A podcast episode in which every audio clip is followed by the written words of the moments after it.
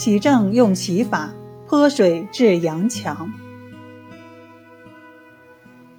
时当下月，某丝绸店一个十多岁的少年在店内卖货，闲坐无事，便将自己的阴茎放入货柜门木的铜环内玩弄。不料阴茎勃起充盈后不得脱，他羞痛嚎哭，围观的人一时无法可施。正好叶天士出诊归来，乘轿路过，闻知小学徒的症情后。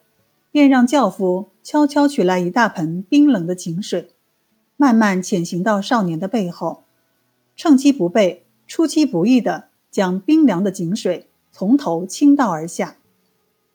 哭得满头大汗的小学徒被冷水一激，阴茎果然惊缩而脱。围观的人叹为观止，感叹叶天士的神医妙手。中医学说认为。恐则气下，惊则气乱。